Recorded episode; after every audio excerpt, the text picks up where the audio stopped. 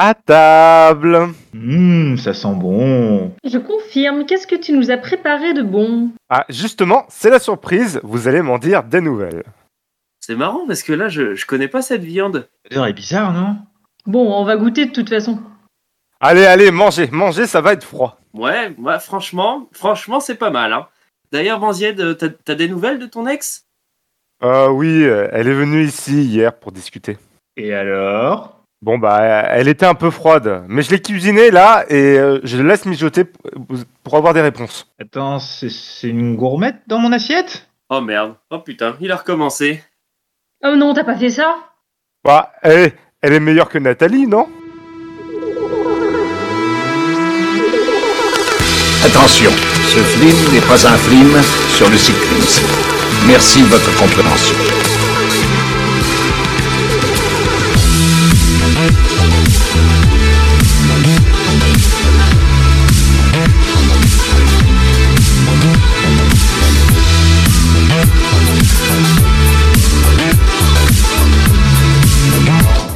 Bonjour, bonsoir, soyez les bienvenus mes chers amis dans cette 117e émission de Culture Im, c'est oui déjà la 117e. Et aujourd'hui, euh, nous avons une belle équipe, une belle équipe que j'ai le plaisir de retrouver. Nous sommes avant tout avec Banzied. Bonsoir Banzied. Bonsoir, Majesté Thomas. Euh, je veux dire Thomas. Oh non, arrête, non, non. Euh, Excuse-moi, je- c'est Florent, il m'a dit il faut flatter son ego quand, quand il est pas là, donc... euh, D'accord. Bon bah je te, je te fais un Lydia de 50 balles juste après l'émission. Allez, c'est parti. Et je ne suis pas tout seul, je suis avec le, le comme qui dirait, le couple phare de Culture Im. Je suis avec euh, Seb et Julia. Comment ça va? Toi. Bonsoir, bonsoir. Comment écoute, ça allez-vous va. La On est forme? Il fait beau, il pleut pas. C'est le bonheur, le bonheur du mois de février, quoi. février, euh, laissez-vous, laissez-vous déshabiller, quoi, comme on dit, euh, comme on dit le plus souvent. Mais chez toi. Bon, on l'entend de moins en moins, mais c'est vrai que c'est- assez souvent dit. Alors, belle émission aujourd'hui. Je, suis- je suis content qu'on fasse ce sujet-là. C'est un peu une émission, euh, une émission hommage, mais je sens que c'est aussi une émission euh, passion, finalement, une émission euh, viande, cuisine. euh, Tout ce qui plaît à Julia, quoi, en, en Alors, vérité. Ce qui a été vraiment l'élément déclencheur, et on tient quand même à, à- à lui rendre hommage, c'est- la, la- la disparition de Gaspard Aliel il y a, il y a de ça quelques semaines. Et c'est ce qui nous a motivé à, à traiter le sujet dont nous allons parler aujourd'hui. On avait, et on avait envie, et notamment Julia, de retracer euh, la filmographie du personnage d'Hannibal Lecter, qui va donc être euh, le sujet de cette 117e émission. C'est parti, la chronique sur Hannibal Lecter.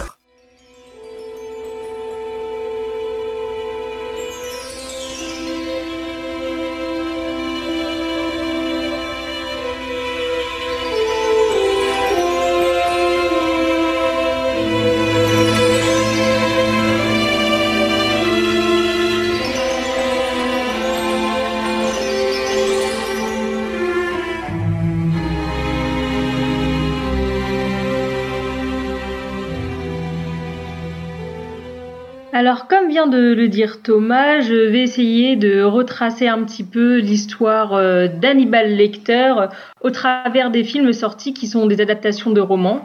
Alors, il y a cinq films. Moi, je vais plutôt euh, vous parler euh, des quatre principaux. On va dire que le premier a été un peu laissé de côté. Pour en parler brièvement, il s'agit du Sixième Sens qui est sorti en 1986, réalisé par Michael Mann, où on suit l'agent Will Graham à la recherche du Dragon Rouge. C'est le premier film avec Brian Cox qui joue Hannibal Lecter contrairement au suivant, mais on va plutôt se concentrer sur les prochains, sachant que euh, le film Dragon Rouge fait écho à ce premier film sorti et qui était un peu tout pourri. Voilà, c'est dit. Alors, je peux pas dire s'il était tout pourri parce que je l'ai pas vu, mais euh, oui, j'ai su qu'il y avait déjà eu euh, ce premier film, Le Sixième Sens, mais que comme il avait été refait avec Dragon Rouge, qui est le troisième, le troisième. C'est ça. Le mec a révisé avant de venir, c'est bien. Ah, c'est Non, vrai. mais il y juste à côté là. euh, donc il y a Le silence des agneaux sorti en 1991 déjà. Hannibal sorti en 2001, Dragon Rouge sorti en 2002 et Hannibal Lecter Les origines du mal en 2007 où notamment joue Gaspard Ulliel et c'est sur ce quoi euh, on va finir. Il s'agit Bah. d'adaptation des romans de Thomas Harris qui mettent en scène le tueur cannibale Hannibal Lecter. Le premier roman paraît en 1981 et s'appelle Dragon Rouge. Alors, je suppose que vous connaissez tous le personnage du docteur Lecter. Bien Oui. sûr. J'en ai entendu parler. Il s'agit d'un d'un psychiatre euh, emprisonné pour cannibalisme et on a donc euh, quatre films ici qui correspondent aux quatre romans.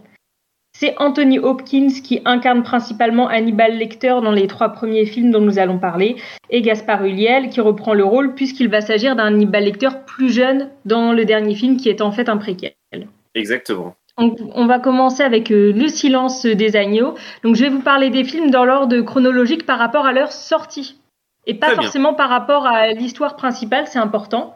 Par Donc, il est rapport au sorti livre, en euh, 91. Euh, bah, par rapport Ah, au continuez. livre, ils collent tous. Ils collent tous plutôt bien au bouquin, Euh, mais c'est plutôt qu'il me semble aussi que les livres sont pas forcément parus dans l'ordre euh, d'évolution du personnage, on va dire.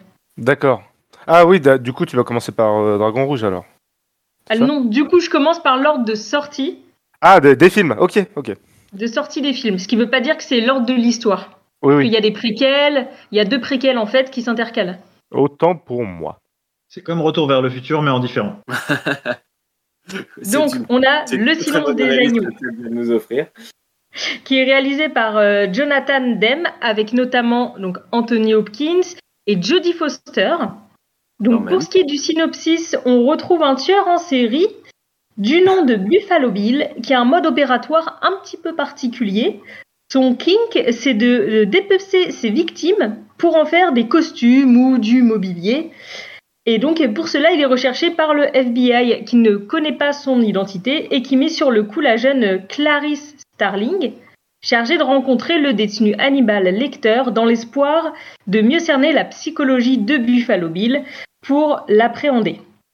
Puisqu'en fait, euh, l'histoire nous révélera que Hannibal Lecter a plus ou moins connu ce Buffalo Bill, que lui, dès le début, se doute euh, de qui cela peut être, mais qu'il aime jouer un peu avec euh, Clarice Starling et qu'il négocie en fait, il va faire des séances de psychanalyse avec elle en prison et en échange, à l'issue de chacune, il va lui donner quelques informations pour qu'elle puisse euh, retrouver le tueur et se, faire entre autres bien voir du FBI puisque Clarice n'est que stagiaire au début du film.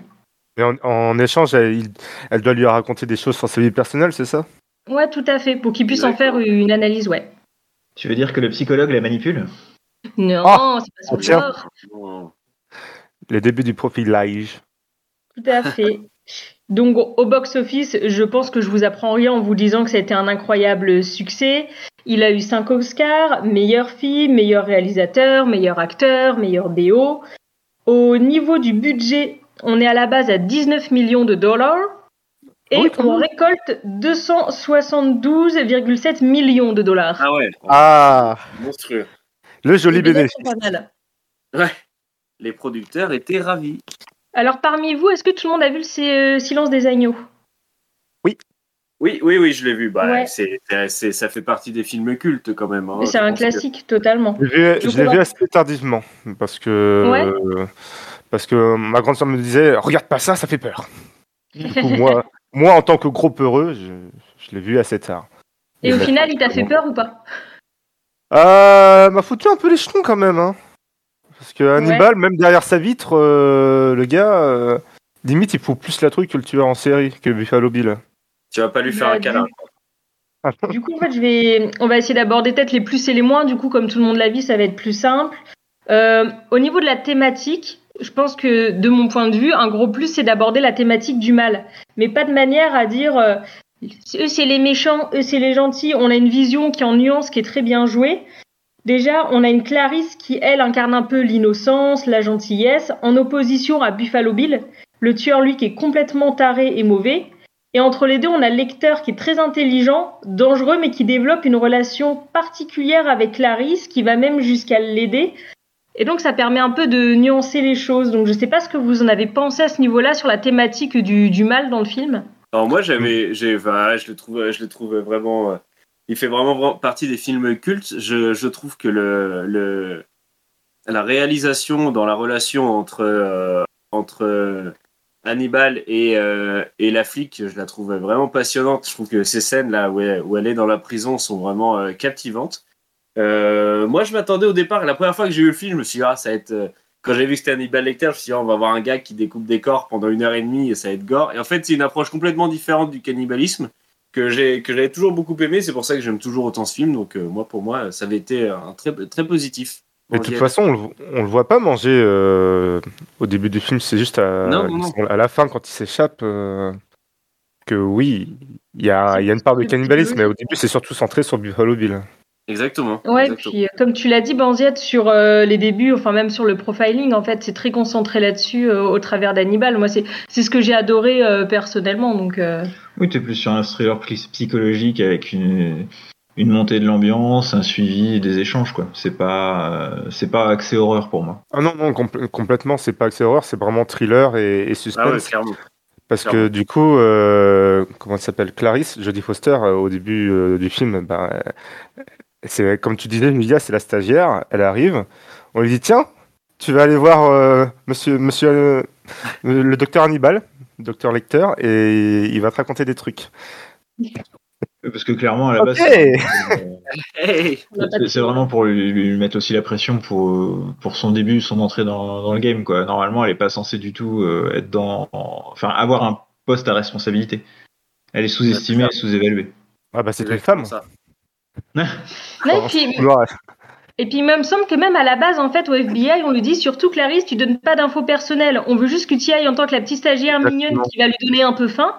Et surtout, tu, tu, tu deals pas avec lui. Et en fait, elle, euh, elle contourne un peu la règle parce qu'elle se rend compte que le seul moyen qui l'oriente vers le tueur, c'est de partager des infos personnelles. Et elle se fait griller, je crois, à un moment d'ailleurs, euh, par le directeur de la prison. Exactement, que, Quelle est la couleur de votre petite culotte?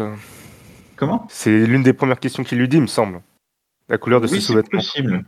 Mm. Ça me parle. Mais le truc aussi, c'est ça, c'est que de mémoire, le directeur, il veut surtout écrire sur Hannibal et sortir euh, des thèses comme quoi, euh, enfin. je- Ah oui, oui. Je exact. exactement, mais en gros, c'est son sujet d'étude et c'est son petit truc à lui et il veut vraiment faire, euh, bah, enfin, en gros, gagner en notoriété grâce à lui. Et oui, Jodie Foster, elle est pas du tout là pour pour rester à la base, sauf que bah, elle attire son attention et bah, il y a un échange qui fait que euh, le feeling passe bien. Ah, et c'est euh, c'est- c'est- ces échanges là un peu à huis clos là entre les deux, je trouve que c'est vraiment le, c'est la clé du film. C'est et c'est c'est ce qui a été le plus réussi à mon goût, je trouve. Dans Bah, les deux acteurs là-dessus, euh, Ah rien à ouais, dire. la, la- la connexion entre les deux acteurs est vraiment exceptionnelle.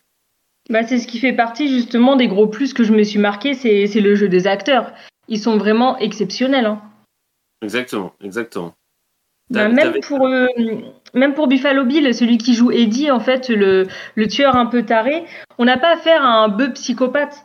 En fait, quand on le voit pour la première fois, euh, il est très, euh, il est très maniéré, il est très inquiétant et malaisant, mais c'est pas du tout le stéréotype euh, du tueur en série avec une tronçonneuse qui découpe en morceaux. Ah oui, non, il non, est ouais, même super flippant dans son attitude. justement. Ça fait justement très personnage secondaire pour un film qui est censé porter sur sa capture.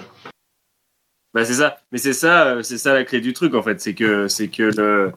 finalement c'est c'est vraiment la relation entre les deux qui nous intéresse entre le lecteur et et, euh, et Clarisse. Alors que c'est vrai que Buffalo Bill c'est un peu le, le prétexte pour qu'il y ait un échange entre les deux, mais c'est c'est l'histoire qui est belle et c'est ça qu'on aime dans, dans, dans cette histoire. Et Bah d'ailleurs, en fait, ça me fait écho à des commentaires que j'ai pu lire où tu as des gens, ceux qui n'aiment pas trop le film vont dire aussi que c'est vendu comme une enquête, alors qu'en fait, le sujet est pas du tout en l'enquête, ça passe complètement au second plan, et on se base plus sur la relation entre Clarisse et euh, Hannibal Lecter, et c'est pour ça que quand on l'a vendu comme thriller, mais pas forcément un thriller psychologique, t'as des gens qui ont été déçus parce qu'ils s'attendaient vraiment à voir une enquête et pas ce genre de film-là. Ouais, c'est ça, bah c'est ça. Mais bon après euh, c'est c'est la magie du cinéma aussi. Hein. D'ailleurs, dans la petite anecdote euh, qui est assez sympa sur sa façon de jouer, enfin que tout le monde connaît, j'imagine, c'est qu'il cligne pas des yeux une seule fois. Ouais. ouais. Ah bon? Et oui, c'est faux. C'est faux. Bah attends, c'est faux ou c'est vrai du coup? Je sais plus, en fait, il y a, enfin voilà, il y a la légende veut que durant tout le film, Hopkins, pour donner un petit peu de contenance, bah encore plus à son personnage, ne cligne jamais des yeux durant les scènes. Et euh, c'est faux, quoi. Il, il a un regard tellement intense qu'on Non, mais ça, ça se piéger, mais ça, ça doit pas arriver tant de fois que ça pour le coup.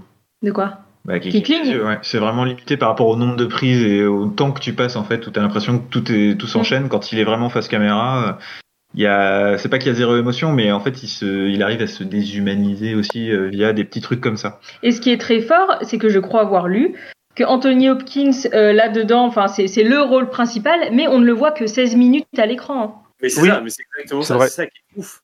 C'est ça qui est ouf, c'est que c'est que le gars, euh, mais même d'un point de vue récompense, le gars gagne un Oscar pour une prestation de- d'un quart d'heure, mais c'est exceptionnel. C'est exceptionnel. Bah, carrément. Et euh, je crois d'ailleurs que ce, ce film-là, euh, on n'avait pas de doute sur le fait qu'il soit réussi dans la mesure où, a priori, il est très très fidèle au premier bouquin.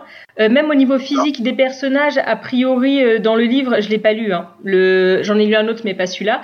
Il est décrit qu'Hannibal Lecter a des yeux euh, marrons, certes, mais qui passent parfois au rouge. Et en fait, quand dans le film, à des moments, Tony Hopkins qui a les yeux bleus, on voit des rayons rouges, on voit des reflets rouges vraiment passer dans ses yeux. De toute façon, les yeux bleus, pour moi, c'est toujours quelque chose de très.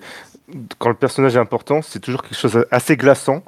Les Ah yeux ouais, bleus. c'est clair. Euh, c'est clair. je trouve que ça transperce, ça transperce la caméra. Et puis en plus, Ouais. ce qui contribue, je l'ai mis dans les plus aussi, c'est que moi, ce qui m'a marqué aussi, c'est l'ambiance musicale qui est complètement euh, prenante et euh, malaisante. Je trouve que les, les sons sont très bien posés et qu'ils sont, enfin, ils sont, euh, je dirais, au niveau de l'exorciste. Par exemple, ce film-là, on a toujours ces musiques euh, Ah. entêtantes.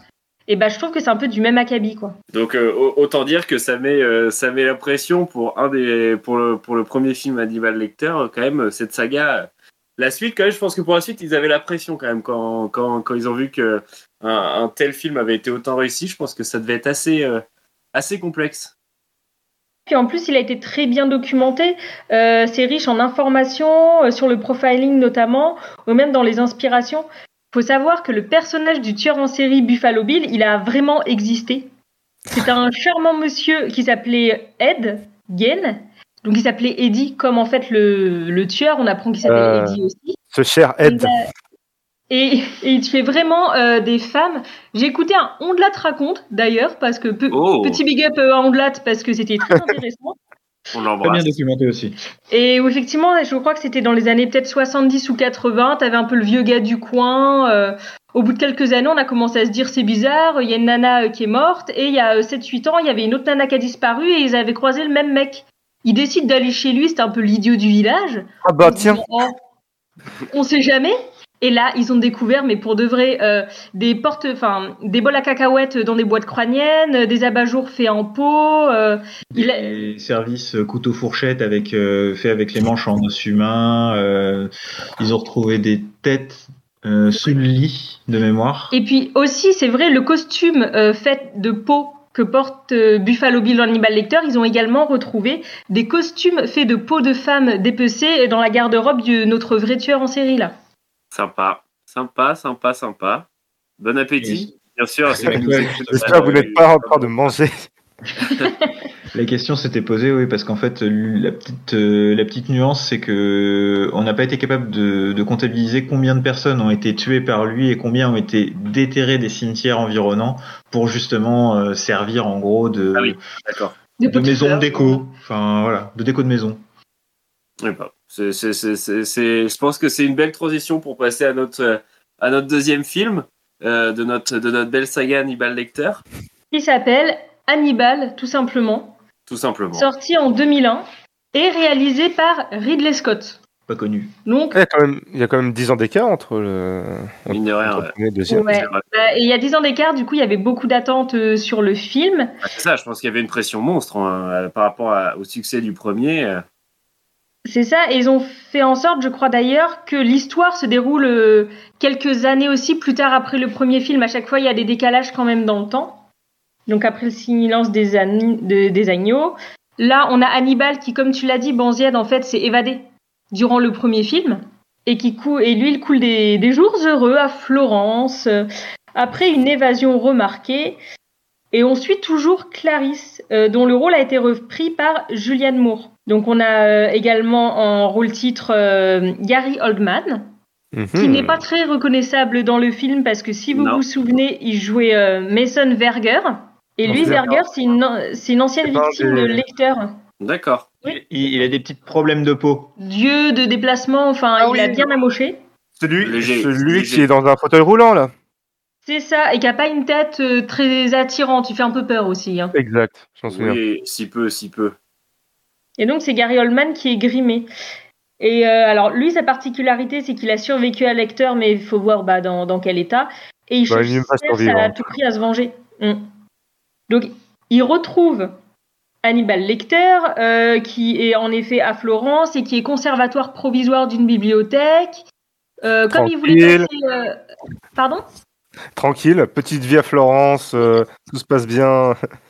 Incognito. Et sauf que Hannibal Lecter, euh, comme euh, il en a marre d'être que conservateur provisoire, euh, le conservateur en chef, le conservateur en chef disparaît subitement. Il est retrouvé assassiné, je crois, ce qui lui permet coup de peau d'accéder. Ah bah au tiens. Voilà, ça tombe plutôt bien. Et je crois que c'est comme ça que euh, un des hommes de main de Mason Verger le, le retrouve en fait. Sauf que celui-ci euh, décide de- d'y aller tout seul et il se fait euh, assassiner à son tour par Hannibal Lecter qui quand même l'avait un peu vu venir et qu'il est vu qu'il est plus malin que tout le monde. De manière plutôt cool d'ailleurs de mémoire. Ouais, t'as des intestins, tout ça, ça commence déjà assez trash hein, celui-ci par contre. Ouais, En c'est. gros, ils reprennent une, une mort particulière. euh, Un supplice euh, romain, quelque chose comme ça, où il est pendu avec ses propres intestins, je crois bien. Devant, devant une église, il me semble. C'est ça, c'est très classe. Et donc la, solution maintenant pour faire euh, coffrer Lecter, c'est le chef euh, du FBI, toujours, qui décide d'utiliser, euh, avec l'aide de Mason Verger, Clarisse comme appât pour attirer Lecter, puisqu'il lui voue toujours une sorte de... pas d'admiration, il est fasciné en fait par elle. Mais c'est ça. Mais encore une fois, Lecter est plus malin que tout le monde et on assiste à un gros retournement de situation qui fait qu'il kidnappe Clarisse et son chef pour euh, les inviter à un petit repas fort sympathique. Je ne sais pas si vous vous souvenez de la scène du repas. Avec, des, avec un méchoui. Non, c'est ça? Non, c'est pas un Il méchant. lui ouvre le cerveau, là. Oui. Ouais. Où en fait, euh, Clarisse euh, se voit servir à manger un petit bout du cerveau de son chef qui est en face d'elle et qui continue à lui parler. Parce qu'a priori, Hannibal est super doué en dissection et il réussit à lui enlever des petits bouts de cerveau tout en le gardant en vie, ce qui est charmant. Bah, il l'a dro- il l'a dro- il l'a drogué aussi un petit peu, il me semble. Ah oui, oui. Puis il lui fait Du coup, le gars, il lui a ouvert le cerveau, il le dissèque un petit peu et hop, à la, à la, à la poêle. Tout à fait. C'est un bon. Donc on a pour ce film, on a 87 millions de dollars euh, de budget au départ pour 351 692 dollars de recettes. Et 10 centimes. Donc là encore, euh, Donc là, euh, d'accord. Donc au-dessus euh, du premier, quoi. Ouais, Ouais. c'est ça. Et euh, par contre, l'accueil est assez mitigé. Notamment, t'as Jodie Foster en fait qui n'a pas voulu euh, reprendre le rôle euh, de Clarisse alors qu'elle était pressentie. Elle leur a fait changer le scénario en disant qu'il trahissait Clarisse parce que c'est pas l'image qu'elle en avait. Et au final, même après avoir changé le scénario, elle a fait hmm, non. Ok. Un Donc, caprice de star comme on les aime. Ouais, a priori, même Anthony Hopkins était très déçu, ils sont pris la tête, enfin, ça a fait tout un speech, on a même... Euh, C'est ça, on a même cru que le film allait carrément être annulé. Mais... euh, Ah oui, quand même. Ouais, vraiment. Euh, moi, au niveau des points forts, euh, j'ai noté que pour le coup, là, j'ai trouvé que c'était le, le thriller qui était euh, plus mis en avant. On a beaucoup plus de temps passé sur l'enquête, sur un peu le jeu du chat et à la souris, plus que sur la psychologie qu'on avait durant le premier film.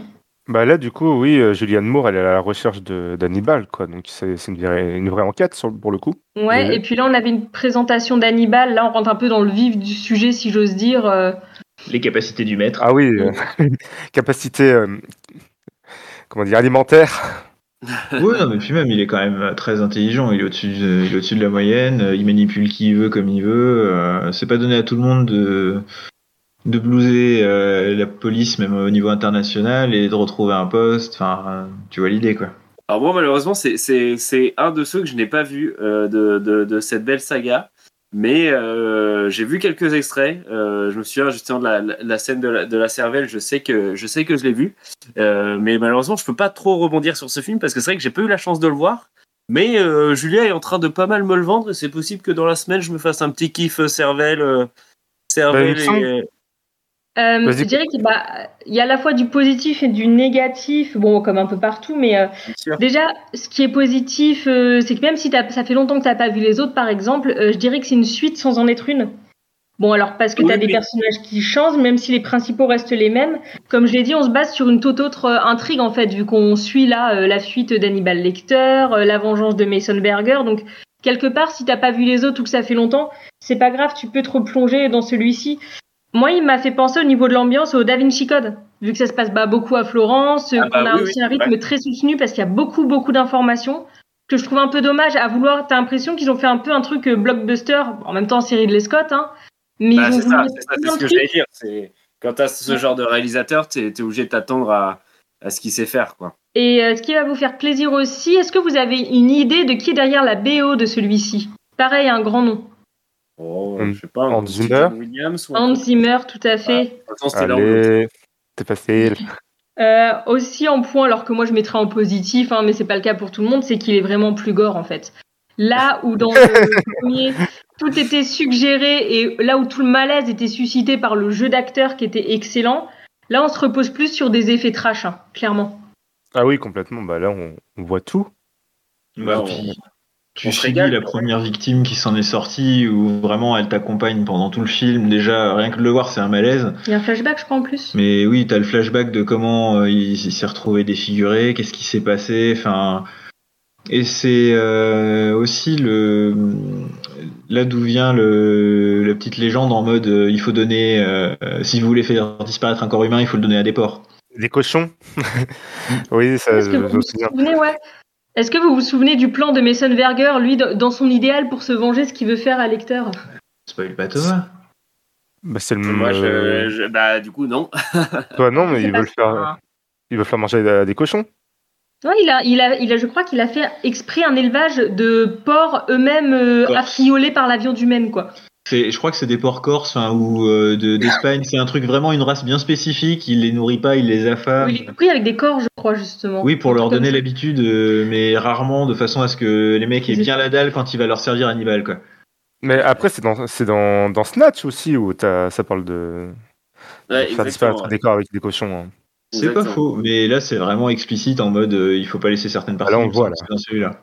Mon gros point de déception, c'est que Julianne Moore m'a déçu. Je la trouve, bon, par rapport à Jodie Foster, je trouve qu'il n'y a, il y a pas photo. Jodie est quand même au-dessus niveau jeu, et je trouve Julianne Moore, à vouloir trop jouer l'innocente, je la trouve beaucoup trop euh, drama queen et larmoyante. Mais voilà. Ça, ça, euh, ça peut se comprendre. Ça peut se Je comprendre. peux comprendre ce que tu dis, oui. Et on passe donc euh, à la minute du cul de Seb. Je vous signale tout de suite, mesdames et messieurs, que je vais parler pour ne rien dire. Je sais, vous pensez, s'il n'a rien à dire, il ferait mieux de se taire. Oui, c'est trop facile. C'est trop facile.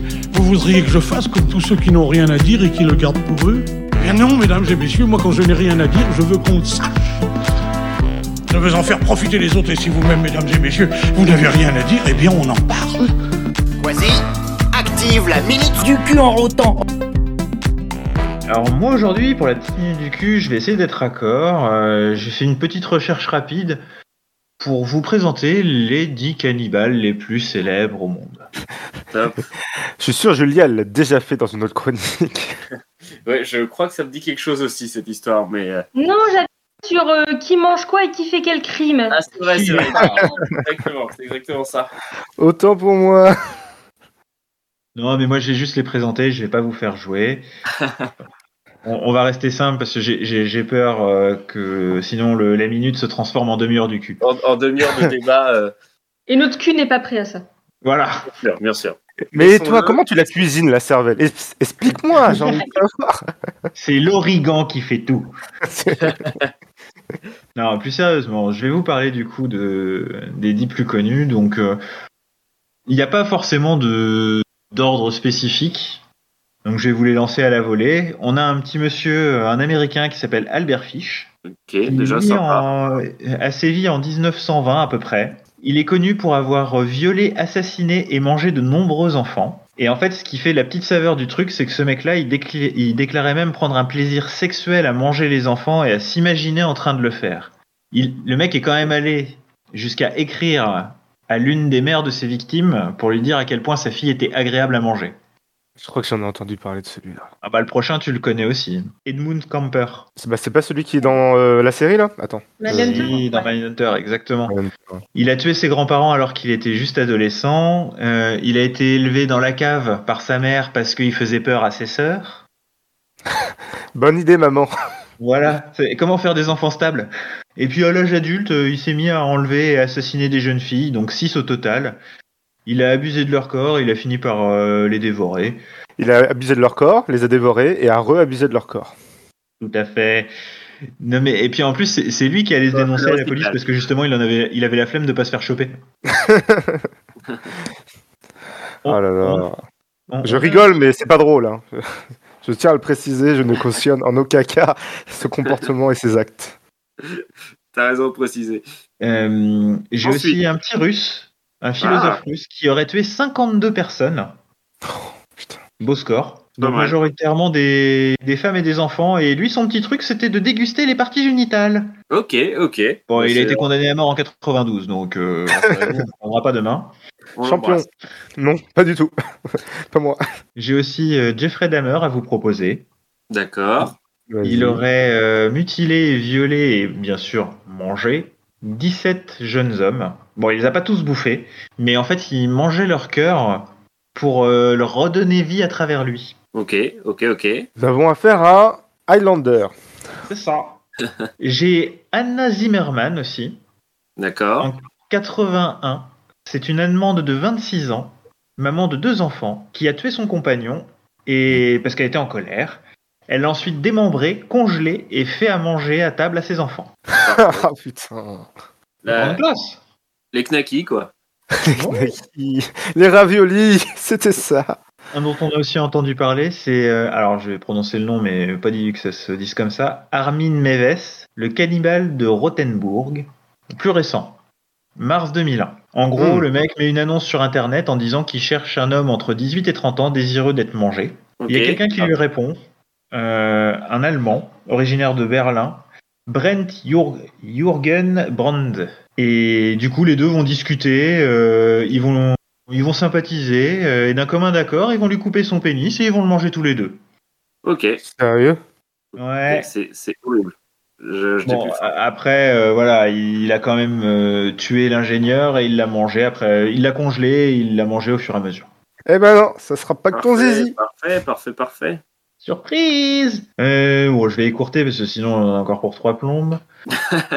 Surtout vu la joie avec laquelle tu nous transmets ce, ce beau message de, de paix.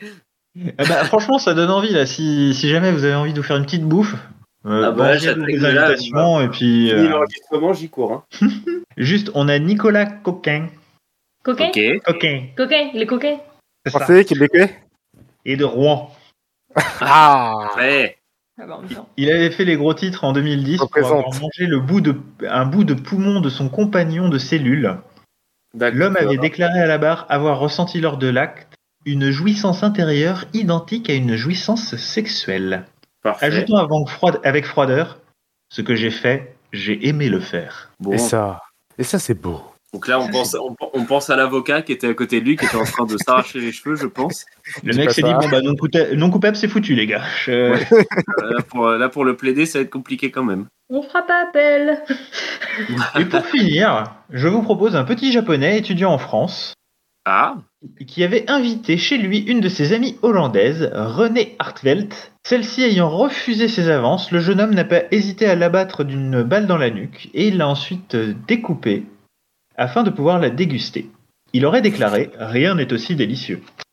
Les faits datent de 81 et aujourd'hui, Sagawa, toujours en liberté, a même écrit plusieurs livres. top. Oh putain. Les gens me fascinent. Il y a Les de gens tout, hein, il faut de tout pour faire un monde. Non, je Ah déconne, bah. c'est pas. Non. Donc ce serait tout pour moi, pour ma Eh petite ben minute écoute, merci pour cette belle minute du culte qui, je trouve, s'inscrit parfaitement dans le thème de cette, de cette belle émission. Ah, je vais bien dormir ce soir. Ah non, voilà, c'est, c'est, c'est, c'est, c'était, on ne pouvait faire mieux. On ne pouvait faire mieux. Et, J'espère que euh, vous avez bien tout visualisé. Ah, et, et- et encore une fois, bon appétit à tous. Et, euh, et faites attention si vous êtes dans une cellule de prison à pas vous faire bouffer un poumon. C'est vrai qu'un accident est vite arrivé.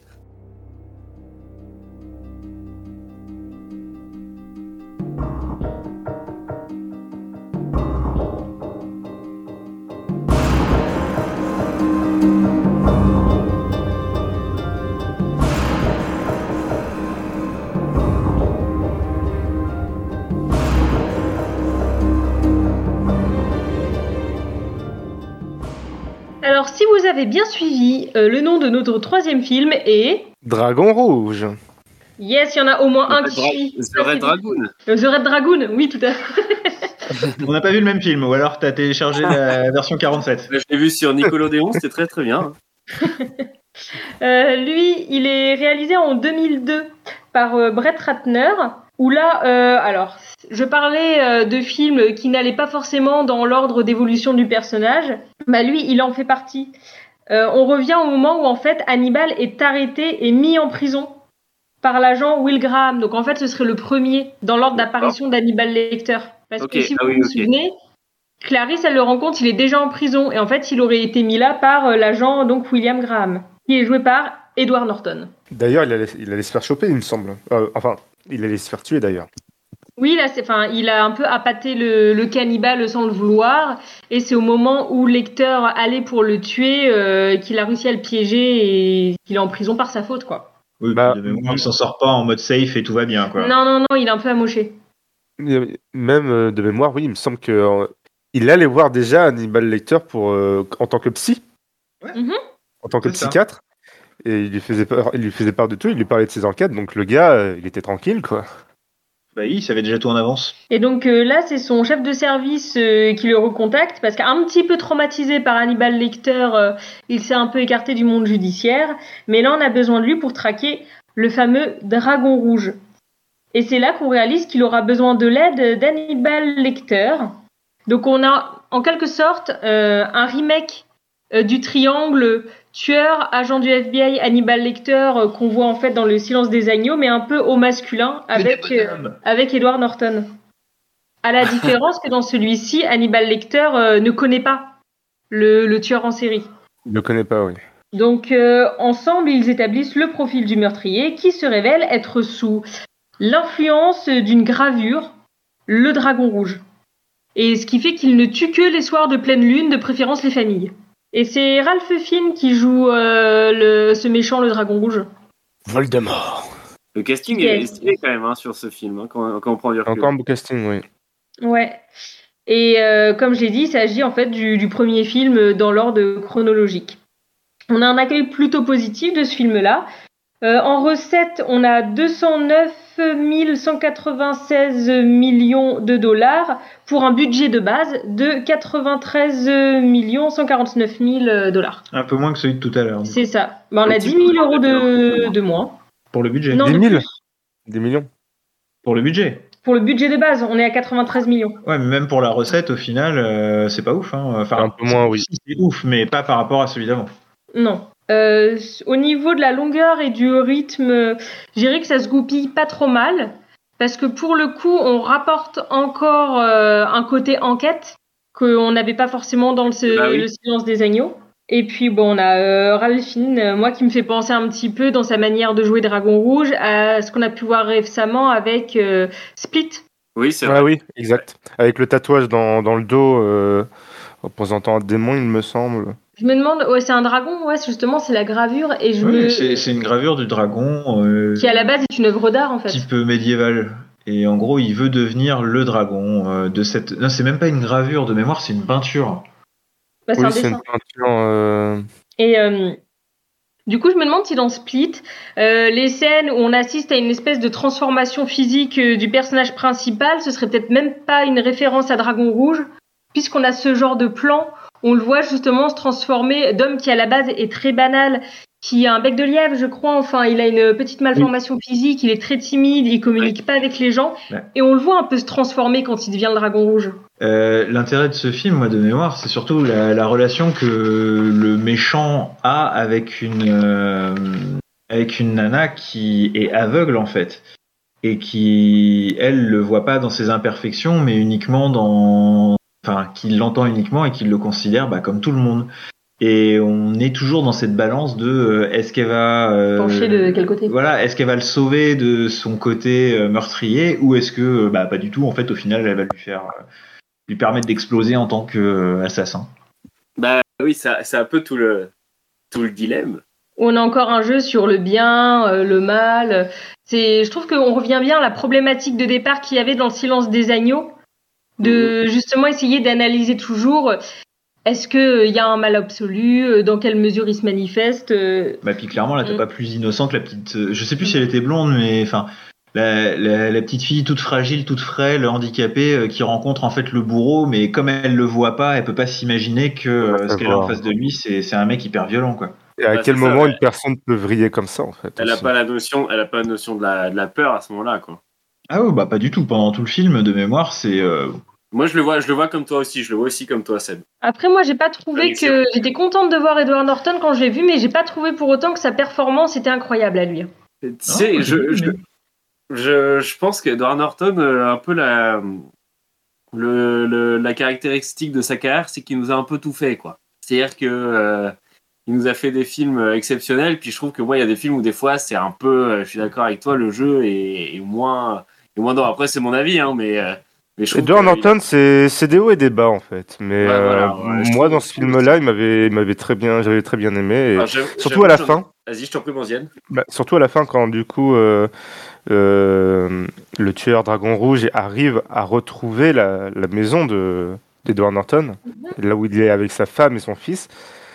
Et euh, je sais pas si je, je peux spoiler là. Si, si, vas-y. Oui, oui, oui. Mais du coup, quand il retient son fils en otage devant lui et que son fils il se met à, faire à suriner dessus, Edward Norton il se souvient de, ce que le lecteur lui avait dit sur la personnalité de, Dragon Rouge, comme quoi il était maltraité quand il était enfant. Et là, il, commence à se comporter comme la mère de Dragon Rouge avait, euh, pouvait se comporter avec lui, comme, euh, comme pourquoi tu fais pipi? Arrête de faire ça Comment Pourquoi tu te comportes comme ça? T'es un vilain enfant Et euh, Dragon Rouge, il commence à, à, redevenir le petit enfant qu'il était. Ça, c'est Oui. une scène qui m'a- énormément marqué, ça. Il sert effectivement des traumas de l'enfance du, du méchant pour essayer de faire euh, un lien empathique entre euh, son fils et justement le tueur en série. En se disant peut-être qu'il va avoir un moment où il va... euh, Du coup, il trauma lui-même son fils, mais pour la bonne cause. Voilà. Voilà, exactement. Maintenant, il lui fait un câlin après, donc ça passe. ça passe. C'est bon, genre annule. Tu veux pas. Chut Un câlin à son, son père et son fils Arrête Ah, je m'inquiète quand c'est toi. Oh, tout de suite. Mais du coup, voilà, c'est le, c'est un peu le, le dernier film. Bah, c'est le dernier film dans lequel on voit Anthony Hopkins en tant qu'Hannibal Lecter, puisque le dernier film en date, qui va probablement rester le dernier, puisqu'en fait ils suivent les bouquins et que c'est bon, maintenant c'est fini. euh, c'est Hannibal Lecter, Les origines du mal, avec Gaspard Ulliel. Bah, après, il y, a la- il y a la série, mais je l'ai pas regardée, je peux pas dire. Exceptionnel. Ah, On peut pas, on, est dans, on parle filmographie. Ah, on est Non. foutu, on est foutu. On pourra en parler vite fait en la fin si vous voulez. Allez, voilà. Faut qu'on fasse ce quatrième film avant alors. Voilà. Allez, hop. Donc Gaspard Ulliel, euh, on re- incarne un, un Hannibal Lecter qui a une vingtaine d'années. Il fait de la pub pour du parfum, non? I'm not the man who the man. I'm not the man. Non, il est même encore plus jeune. Enfin, moi, ce qui m'avait marqué, je sais, dans ce film-là, avant même de vous faire le petit résumé, c'est qu'on a un Gaspard Ulliel euh, qui paraît très jeune. La première fois que je l'ai vu, Hannibal Lecter, je me suis dit, ah, c'est Hannibal. Et ensuite, le film a commencé. Donc, il s'agit d'un film, tenez-vous bien, franco-tchéco-italo-britannique. Top. Voilà. Réalisé par Peter Werber et sorti en 2007. Donc là, comme son nom l'indique, on suit les origines d'Hannibal Lecter et là on enquête plus sur le pourquoi du comment il est devenu cannibale. Pourquoi pas même aussi pourquoi il est devenu docteur euh, psychanalyste à la base parce qu'on découvre qu'il a quand même fait euh, des études de médecine. Bon, il a commencé par la morgue, mais euh, il, a, il a fait des études de médecine. Et en fait, euh, on découvre qu'il n'a pas eu une enfance heureuse comme beaucoup de tueurs en série. Il fait. Ses parents euh, sont morts et euh, il s'est passé un drame euh, particulièrement sordide avec sa petite sœur. C'est-à-dire que quand il avait 8 ans, il se retrouve retranché dans le château familial euh, lors de la guerre. Ça se passe en 1940, donc ça doit être euh, la 44, Pologne, 45, comme ça. Hmm, Oui. Ils sont d'origine, euh, oui, ils sont d'origine d'est, il me semble. Ouais. Exactement. Et donc il y, a une, il y a une guerre, ils se retrouvent pris aux pièces par des, des soldats affamés dans leur propre euh, manoir familial. Ça se passe en hiver. Hein. Si. Donc, euh, Dans une petite maison à côté? Oui, oui. la euh, non, la famille fuit le, le manoir. Ils vont, se- et ils vont se réfugier dans, un, dans une bicoque en forêt.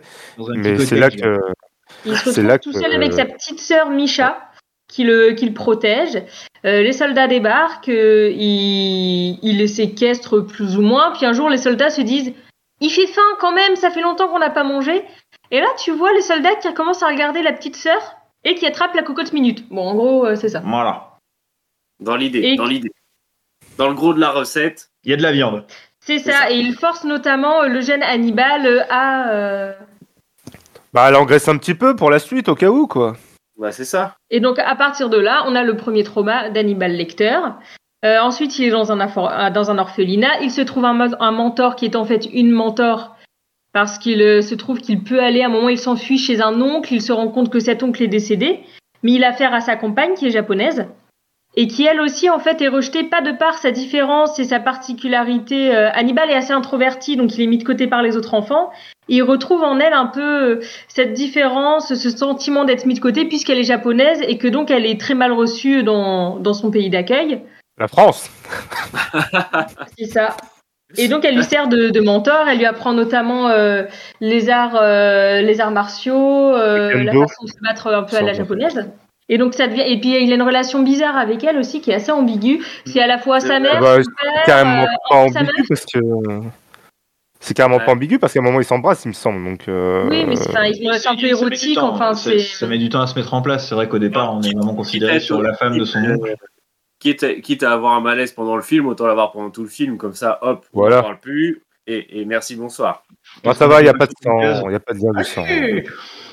Et du coup, euh, Hannibal, il a quand même toujours ce trauma de, de sa petite sœur, où il va se mettre en tête de retrouver euh, ceux qui ont fait du mal à sa sœur et de, de se venger en les tuant. Et en les Miam miam. mangeant. Parce que ouais, en fait, le truc c'est ça, c'est qu'il retrouve les trois euh, qui, qui qui ont consommé sa sœur, on va dire ça comme ça. qui ont consommé. Et le, le pic du film, c'est justement le moment où euh, il doit en finir, c'est le dernier. Il est sur le point de le tuer et le dernier le regarde en disant euh, Mais toi aussi, tu en as mangé. Et toi aussi t'avais faim. Et c'est là où tu te dis Ouais, en fait, il cherche pas juste à manger sa, enfin, sa sœur, c'est il veut aussi effacer ce souvenir-là en se disant euh, Moi, j'ai rien fait, j'y suis pour rien, j'y ai pas touché. Ouais, Pendant tout le long du film, on te dit Il est pas coupable, il a pas fait comme les autres, et en fait, si. C'est le, Bah, le gros twist du En film. même temps, euh, je sais pas s'il était coupable vraiment, c'était un enfant quoi. Donc, euh, Ouais, enfin, il en a il, quand même il fait au il a- final, il a- mais la ils lui en donné euh, à ce moment-là. Non, moi je suis pas d'accord non plus parce que euh, c'est pas comme s'il a fait Hum, miam miam, elle était vachement bonne, j'en veux encore. En fait, c'est qu'ils l'ont plus ou moins forcé. Enfin, Euh, Oui, oui, mais en fait, ce, ce- enfin, pour moi, la façon dont c'est exploité au niveau de ce film-là, c'est vraiment de. À la base, tu pars en mode il a été trauma parce qu'il a vu sa sœur se faire bouffer par trois gars, et qu'à la fin, on te dit mais toi aussi t'en as mangé, mon gars. bah, c'est un peu à la old boy quoi. Bah, c'est ça que j'ai un peu de mal avec ce film en fait. C'est celui de- que j'ai le moins apprécié. C'est que j'ai pas l'impression.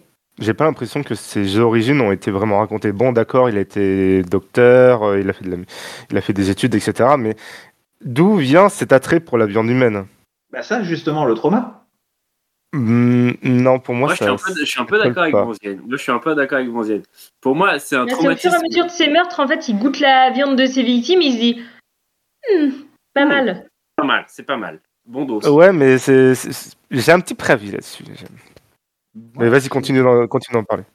Je, le- je le vois différemment, plus en mode, bah, justement, enfin bon, euh, là j'ai déjà exposé le truc en mode par rapport au fait qu'il rejetait le fait qu'il avait mangé sa sœur, mais peut-être que justement l'acceptation à la fin de dire, quand il entend de la part de l'autre, t'en as mangé aussi, lui dans sa tête, ça déclenche peut-être un, un lien en fait avec sa sœur qu'il a perdu en mangeant d'autres gens, du coup derrière. Oui, c'est ça, il garde sa sœur. Tu, oui, tu auras un truc du genre, il garde sa sœur ou il se remémore sa sœur en bouffant des gens. Voilà.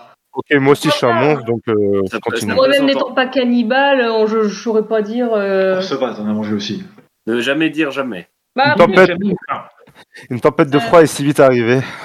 Après, alors, au niveau de ce film, on est sur un budget de 50 millions, qui est quasiment deux fois, deux fois moins élevé que les, les autres, en fait. Ah, c'est vrai, ouais. Vrai. En même temps, pour l'époque, il n'y a pas de grosse tête d'affiche. Exactement. Non, mais je après, Ulliel commençait à monter un peu. Je suis d'accord, il n'était pas encore Alors, il extrêmement à monter. Il y a Gaspard Huliel. C'était pas encore. euh, Non, c'était encore Gongli qui joue, euh, qui joue l'asiatique. On l'a vu ailleurs, elle. Ah oui, elle, il me semble qu'on l'a, il me semble qu'on l'a vu ailleurs. Elle est dans le dernier Mulan. Elle fait la sorcière. Il y a t'as Rhys Ifans qui fait le l'un des le chef des méch- le chef des Oui. Lui, je l'avais Les déjà vu Allemands, là ailleurs, effectivement. Oui, celui oui, qui oui, fait. Xenophilus Lovegood dans Harry Potter ou le lézard dans Amazing Spider-Man. Bah, elle joue dans Mémoire d'une geisha, notamment, Gongli. Hmm. Dans La Cité Interdite, quand même. Et, Et, ouais, euh, deux, trois, deux trois têtes d'affiche, mais euh, rien de.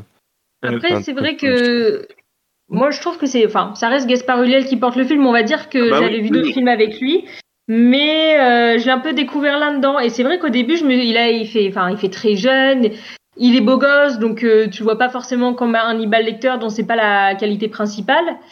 Mais il a des expressions Enfin, moi, je, je revois hein, là devant mes yeux la façon qu'il a de prononcer le nom de sa sœur, les yeux écarquillés, les têtes qu'il fait, où franchement, il se débrouille plutôt très bien. Il avait 23 ans. Il avait 23 ans pour, euh, en 2007. Ah, euh, je trouve que Ah, ouais, il, y super avait, jeune. il y avait une sacrée prestation. Enfin, tu le regardais, euh, il te faisait quand même pas mal flipper quoi, quand il il s'y mettait. Non, il assume bien le rôle. Pourtant, derrière Anthony Hopkins, euh, fallait y aller. Ah bah oui, oui, oui, ça c'est clair. Ah oui. Bah, je pense que euh, en vrai, la, la seule image qu'on garde de- d'Hannibal Lecter, c'est Anthony Hopkins. hein, mais euh, pour sûr. jouer après lui, oui, c'est sûr. Fallait oser. Mais voilà, après, effectivement, moi, je, je l'inscrirai pas forcément dans la lignée des trois autres. Bah, déjà parce que c'est pas le même acteur, effectivement, principal, que c'est pas les mêmes mécanismes non plus. Euh, mais ça fait toujours euh, plaisir d'en savoir un petit peu plus sur les origines. Après, ce que j'ai regretté, effectivement, c'est que ça s'arrête à sa vingtaine. Au final, ce qui aurait été intéressant, c'est de voir Hannibal Lecter euh, entre sa vingtaine et sa cinquantaine, au moment où il va se faire euh, choper en quelque sorte. Et c'est là où on parlait de la série tout à l'heure, on, on tend un peu à ça, j'ai l'impression, Mais le- avec le, euh, film, bah, la série Hannibal et Matt Mikkelsen.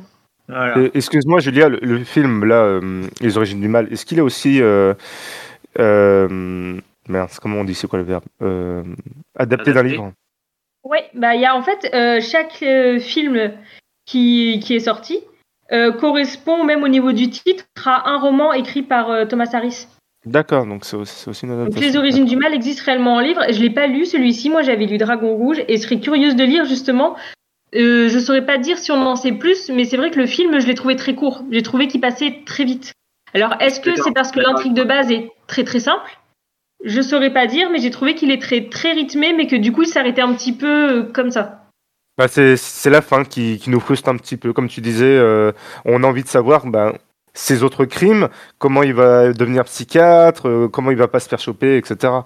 Mais du Bah, coup, euh, tu les- parlais de la série. T'as pas les, t'as pas les 20-30 ans justement où tout se passe, enfin où, euh, où le personnage est, euh, est le plus gore finalement. Mais Oui, parce que là, donc, ça se passe en Europe et le- le- les autres films, c'est aux États-Unis.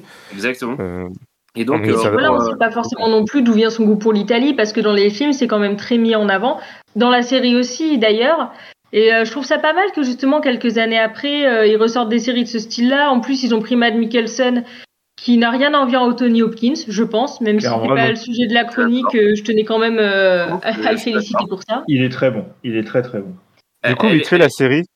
Ouais, la série, elle est Mhm. disponible où la, la série? Euh, bonne question. Moi, je l'ai vu en streaming, donc c'est que ça devait même pas être sur Netflix à l'époque. De mémoire, euh, elle est pas sur Netflix, mais elle a été sur. Ça doit être une production qui a été sur Canal Plus à un moment. Oui. Hum, C'est euh, NBC qui produit. D'accord, d'accord, très bien. D'accord. Et en parlant et en de série, Euh, il me semble aussi à vérifier, mais que là, ils veulent aussi faire une euh, série Hannibal, mais centrée sur le personnage de Clarice Sterling. Ok, ok, bah pourquoi Alors, pas. Après recherche, je vous confirme, ça a été dispo sur, euh, sur Netflix. Et désormais, ce serait sur Canal. Exactement, c'est sur Canal+.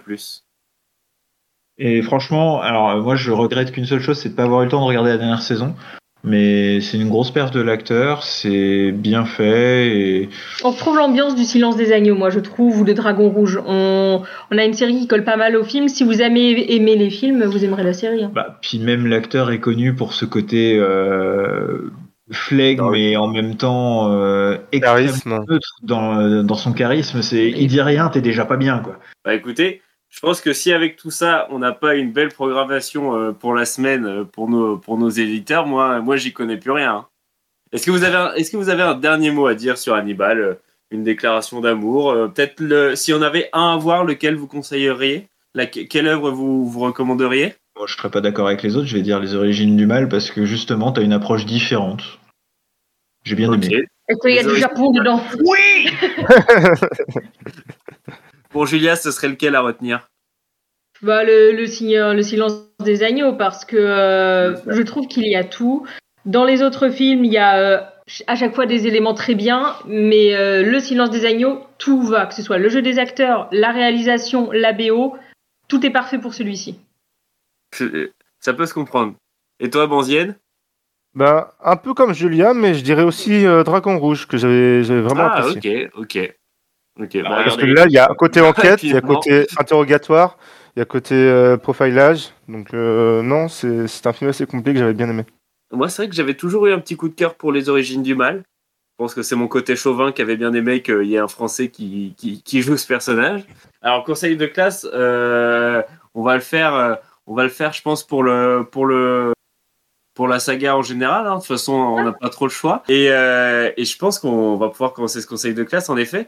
Euh, bah, Seb, toi qui, qui est, qui est donc euh, prof principal ce soir, qu'est-ce que, qu'est-ce que tu nous dirais pour ce conseil de classe? Je dirais que il faut savoir en rester là. Donc, euh, il n'y a pas d'encouragement à faire une suite. Au contraire, on, on va rester sur. c'est un élève qui reste sur ses acquis et qui fait bien de le faire en même temps.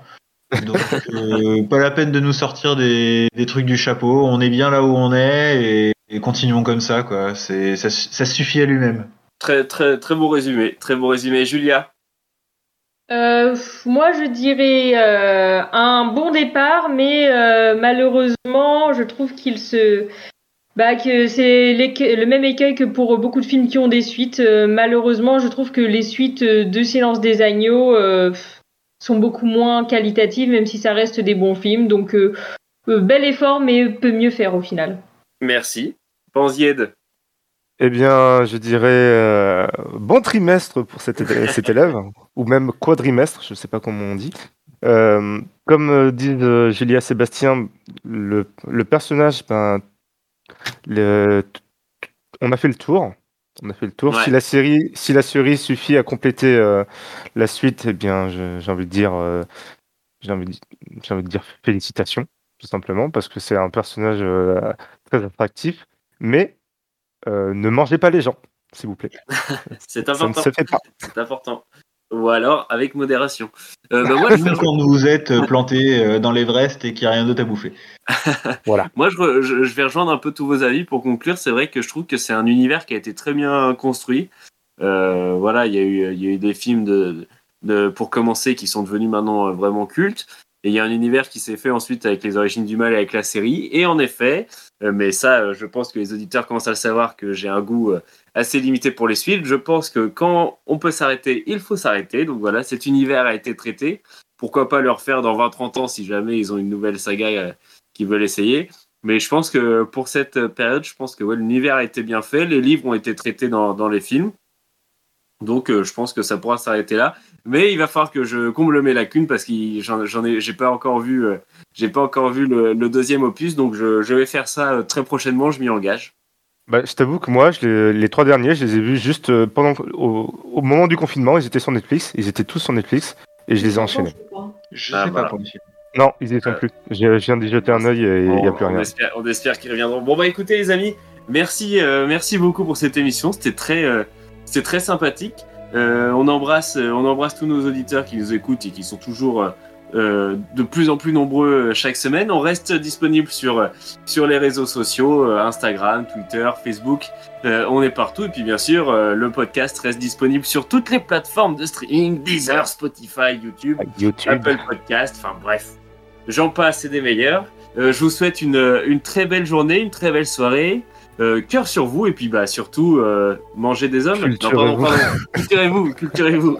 Culturez-vous.